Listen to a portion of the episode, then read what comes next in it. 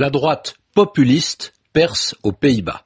Voilà l'un des titres du journal Libération d'hier qui commente le résultat des dernières élections dans ce pays. Alors, on comprend facilement le sens de percer, hein, la droite perce. Si elle perce, c'est qu'elle commence à se montrer.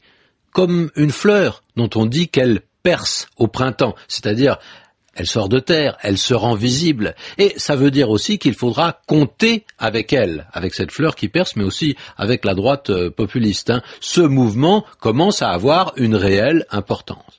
Mais pourquoi la droite populiste? Que veut dire ce mot de populiste qui m'intéresse encore plus? Il ne faut pas le confondre avec populaire.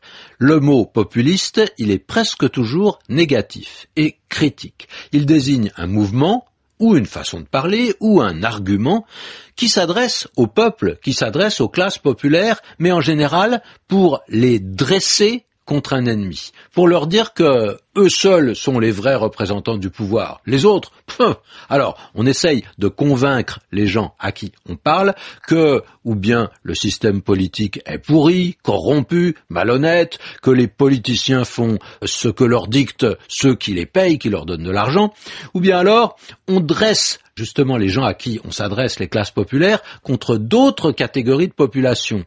Parce qu'on dit, ce sont celles-là qui sont responsables de la vie difficile. S'il y a du chômage, c'est que les étrangers viennent nous prendre euh, notre travail et notre pain. Voilà vraiment l'argument populiste. S'il n'y a plus assez d'argent public, c'est qu'on en donne trop à des paresseux qui vivent des allocations. Ça encore, c'est une phrase populiste. Alors le populisme repose sur un langage de dénonciation et bien souvent d'exclusion, parfois de racisme.